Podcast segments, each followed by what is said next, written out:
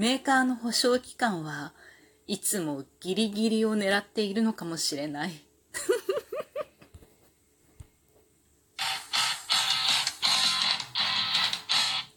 今日もなるようになるさ。こんにちは。アラフォー母ちゃんこと冬木玲です。この番組は私冬木玲が日々思うこと、本の朗読や感想など気ままに配信している雑多な番組です。洗濯機が壊れました。ついでに掃除機も。どういうこと？どういうことって感じなんだけどさ、家電が壊れるのは、去年と一昨年でも終わったはずじゃないと思うんだけど。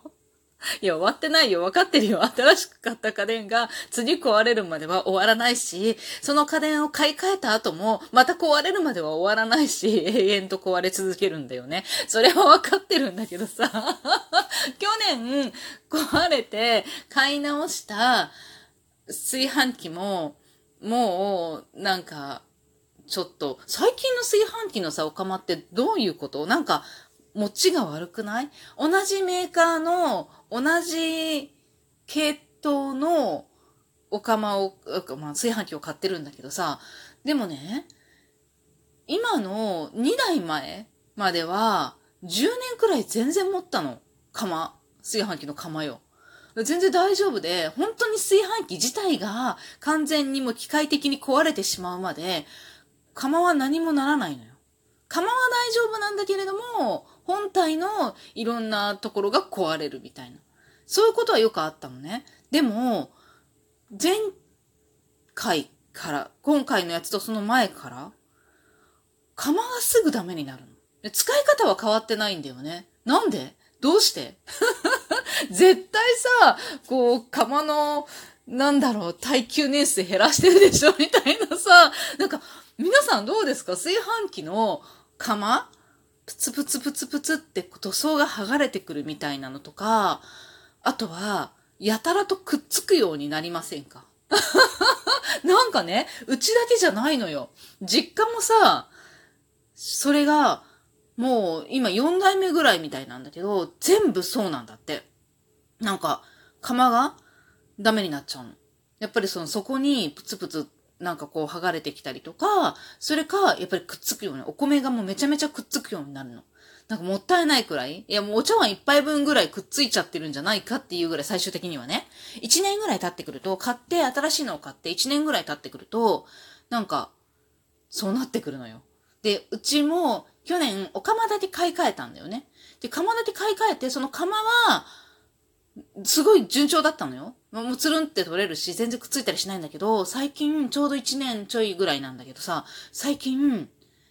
やたらとお米が、こう、釜の、こう壁の部分っていうか側面の部分にすごいくっつくの。で、入れるたんびに、お米がこう減るたんびに、しっかり削ぎ落としとかないと、その周りにくっついてカピカピになっていくみたいな。まあ、洗うときはさ、別に水入れてスッとすればスルッと取れるんだけど、でも、なんかそんなわけないじゃん。お釜からこうご飯よそうときってさ、この側面のところしっかり削ぎ落としとかないとダメってことないよね。って今までのお米っていうか、炊飯器の釜は全然大丈夫だったんだよね。に、えっと、4年くらい前？4年？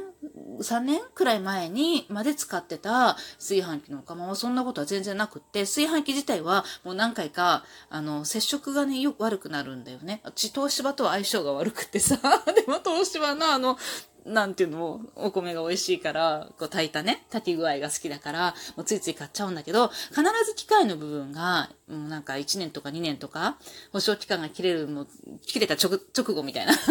そんな感じでよく、あの、壊れちゃうんだけど、でも、まあ、修理を出したりとか、まあ、そういうので、まあ、すぐ治るんだよね。大した金額がかからないですぐ治るんだよね。だから、まあ、直し、直すんだけどさ、でも、お釜だけは全然何もなったことがないのよ。最近全然ダメなんだけど、みたいなさ、炊飯器の話はどうでもよくって、いや、よくないんだけどさ、もう洗濯機を聞いてよって感じなんだけどさ、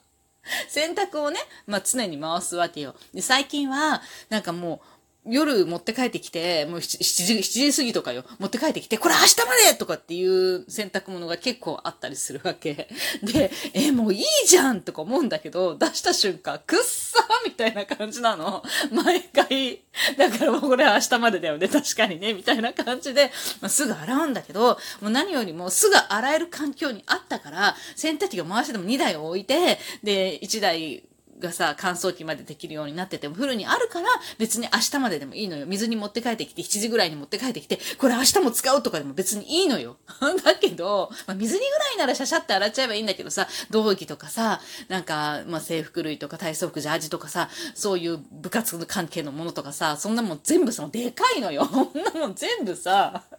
手洗いっていうか手でさ、洗面所で洗ってられないじゃん。しかも脱水かけられなかったら、タオルでこう水分を拭き取ってから干さなきゃいけないわけでしょ。しかも絶対朝までに乾かさなきゃいけないわけでしょ。もう、どういうことって感じなわけよ。で、そういうのに限ってさ、あの、乾燥機かけられないよね。かけたらすごい縮むやつだったりとか、しわくちゃになったりするわけよ。でさ、昨日夜よ。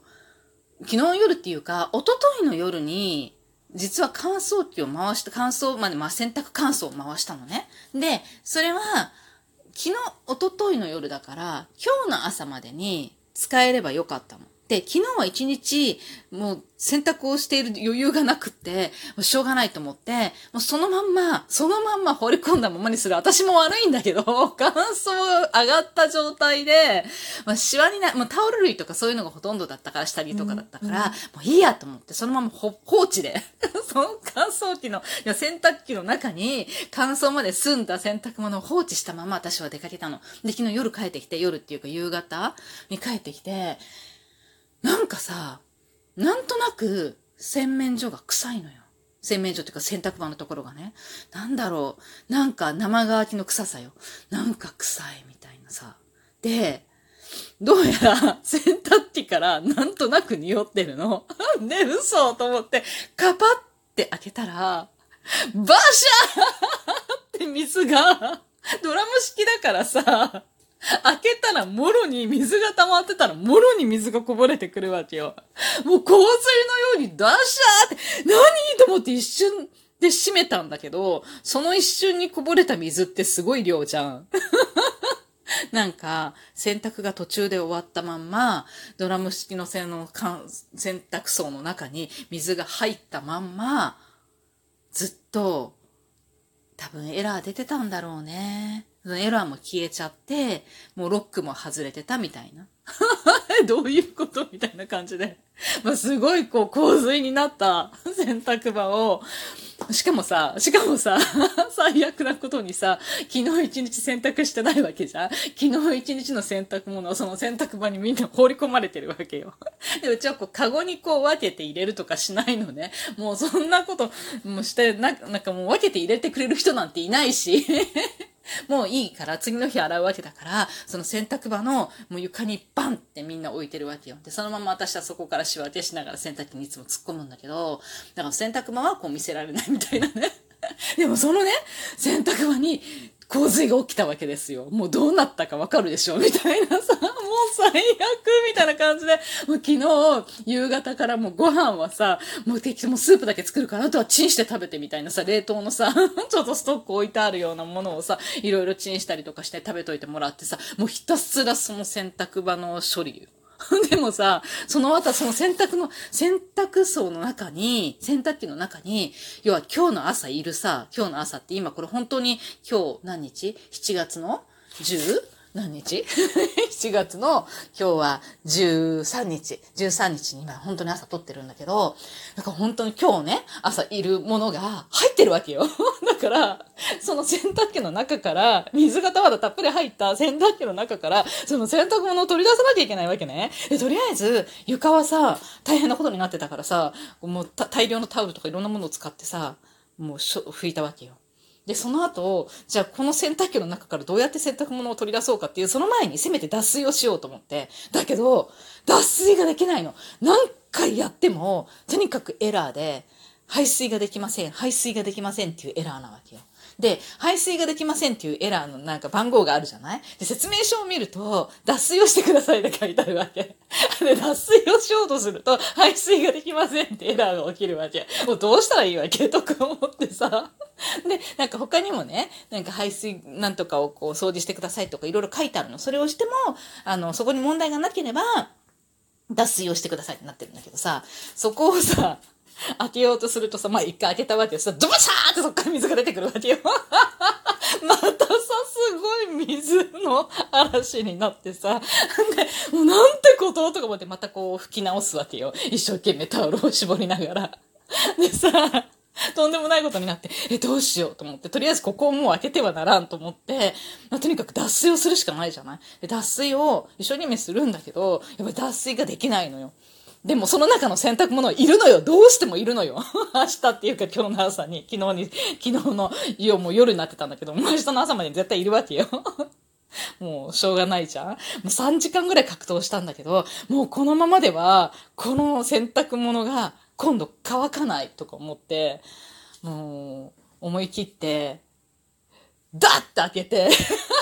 バケツじゃないけど、もうバケツとかでは受け止めきれないんだよね。洗濯機結構大きいからさ、もうバケツとかを引いて、まあ、ちょっとでもね、気持ちね、で、下にタオルとかバスタオルとかを引いて、扉をもう本当に覚悟を決めて開けて、中の洗濯物を取り出しました。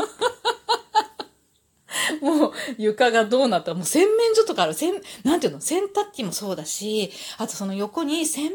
台があるわけよ。洗面台のさ、下ってさ、水が入るくらいには隙間があるんだよね。でもさ、どうやっても動かないじゃん。あそこの下は、どうやって拭いたらいいんですか？掃除したらいいんですか？って感じなんだけど、もう今それをどうしようって思いながら、これを撮っている。でも洗濯はね、とりあえずもう一個の方の洗濯機も実は壊れてるんだけど、まあ、時間はかかるけど、まあなんとか洗濯ができるから、そっちで洗濯をして、もうなんとか頑張って乾かしたんだけどさ、もうなんとかなったんだけど、なんとかなったんだよ、朝までかかってね、みたいな感じでさ、もう、これから10時になったら電話します。またね。